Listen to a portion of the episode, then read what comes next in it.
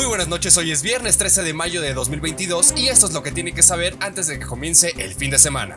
Suman ya 11 asesinatos de periodistas en lo que va del año. El PRI presenta su iniciativa de reforma electoral. El PAN busca que Sheinbaum asuma su responsabilidad por la línea 12. Llega Arturo Herrera al Banco Mundial. Ya hay fecha para vacunar a menores de edad en la Ciudad de México. Y la numeralia de la pandemia. Muchas gracias por acompañarme, yo soy Fernando Moctezuma Ojeda y aquí comenzamos. Y en cada caso no está la complejidad de este gobierno de la 4T. Con todo lo que están haciendo, siguen asesinando periodistas. Con todo lo que están haciendo, se tiene que reventar, se tiene que hacer otra cosa. No es nuestra responsabilidad este, que suceda, porque nosotros estamos dejando en claro Sí, que vamos a ir tras los culpables, sea quien sea, caiga quien caiga, y estaremos contra de ellos. Con estas palabras, el gobernador de Veracruz, Cuitláhuac García, se deslindó de los asesinatos de las periodistas Yesenia Mollinedo y Sheila García el pasado 9 de mayo en la entidad del Golfo, en el municipio de Cozoleacaque. La Fiscalía Estatal informó a través de su cuenta de Twitter que se inició una carpeta de investigación ante los lamentables hechos en los que perdieron la vida estas dos periodistas. En este sentido, cabe señalar que precisamente Veracruz es la entidad más peligrosa para ejercer el periodismo en México, con un total de 33 asesinatos desde el año 2000 a la fecha, donde 7 han ocurrido durante el periodo de Cuitláhuac García. Con las compañeras Yesenia y Sheila, actualizamos la lista de 2022 a 11 periodistas asesinados, en la que también se encuentran José Luis Gamboa, asesinado el 10 de enero en Veracruz, Margarito Martínez el 17 de enero en Baja California, Lourdes Maldonado el 23 de enero en Baja California, Roberto Toledo el 31 de enero en Michoacán, Jorge Luis Camero el 24 de febrero en Sonora, Ever López el 10 de febrero en Oaxaca, Juan Carlos Muñiz el 4 de marzo en Zacatecas, Armando Linares el 15 de marzo en Michoacán. Y Luis Enrique Ramírez el 5 de mayo en Sinaloa. En total son 35 las y los periodistas asesinados en el sexenio actual. Por otro lado, le comento que la mañana de este viernes el coordinador del PRI en la Cámara de Diputados, Rubén Moreira, presentó la iniciativa del partido en materia de reforma electoral, en la que destacan como punto principal la reducción de 500 a 300 diputaciones para, dicen, evitar la sobrerepresentación y la conformación de mayorías artificiales, además de ahorrar 1.730 millones de pesos buscan una segunda vuelta para las elecciones presidenciales, crear la vicepresidencia de la República, cargo electo por el mismo término del presidente, para desahogar asuntos de política interior, aseguran, una mayor libertad de expresión durante las campañas electorales, reducción del financiamiento público para los partidos, combate frontal a la injerencia del crimen organizado en los procesos electorales,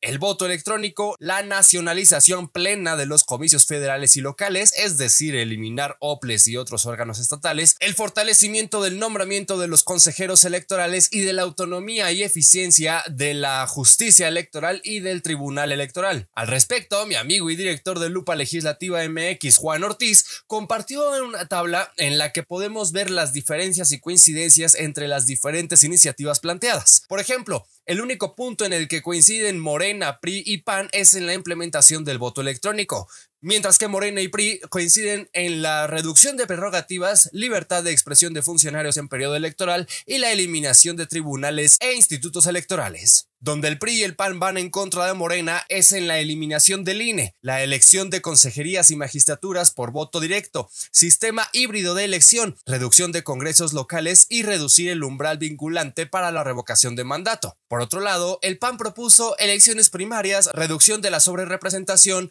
regular candidaturas comunes, candados con el llamado chapulineo legislativo, regular declinación de candidaturas, mayor conteo, mayor control de la propaganda gubernamental y regular gobiernos de coalición, puntos en los que tanto Morena como el PRI se muestran en contra. Si usted quiere revisar esta tabla más a detalle, la encuentra disponible en el Twitter de Juan Ortiz, arroba Juan-OrtizMX. Cambiando de tema, le comento que el Partido Acción Nacional busca que Claudia Sheinbaum responda por la tragedia ocurrida en mayo del año pasado, donde murieron más de 20 personas y alrededor de un centenar resultaron heridos luego del colapso de la interestación Tláhuac-Tezonco de la línea 12, por lo que la senadora Kenia López Rabadán convocó a juicio político a la jefa de gobierno de la Ciudad de México. La panista enfatizó que Sheinbaum debe ser destituida de su cargo por entorpecer las investigaciones sobre este hecho. En otro orden de ideas, le comento que el exsecretario de Hacienda Arturo Herrera fue nombrado por el Banco Mundial como nuevo director global de gobierno. A través de su cuenta de Twitter, el subgobernador del Banco de México, Gerardo Esquivel, anunció el nombramiento. Anteriormente Herrera había encabezado la unidad de gobernanza del sudeste asiático del mismo World Bank, además de haber encabezado varias iniciativas dentro del mismo, destinadas a mejorar el desempeño del sector público en varios países de América Latina y el Caribe. La llegada de Herrera Gutiérrez al Banco Mundial se da luego de que el presidente Andrés Manuel López Obrador retirara su candidatura de Banjico para dar paso a la actual gobernadora Victoria Rodríguez Ceja.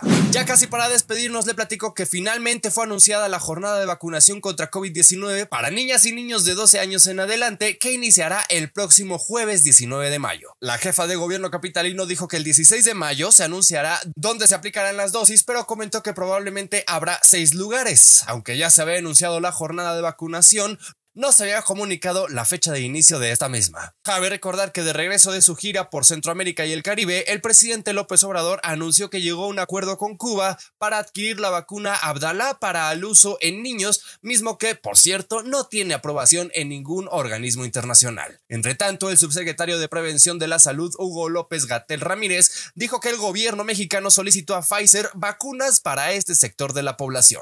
Y ya nos vamos, pero antes de despedirnos le comento que de acuerdo con el reporte más reciente de la Secretaría de Salud, dado a conocer el 7 de mayo pasado, México acumula 5.745.652 contagios, 324.465 defunciones y 4.999 casos activos de COVID-19. Por mi parte es todo, yo soy Fernando Moctezuma Ojeda, arroba Fermoctezuma o en Twitter, fermoctezuma.news en la web y si así me lo permite la próxima noche de viernes, nos escuchamos en este mismo espacio. Le agradezco muchísimo el favor de su atención y a nombre de Adrián Ojeda Roman le deseo que tenga un excelente fin de semana.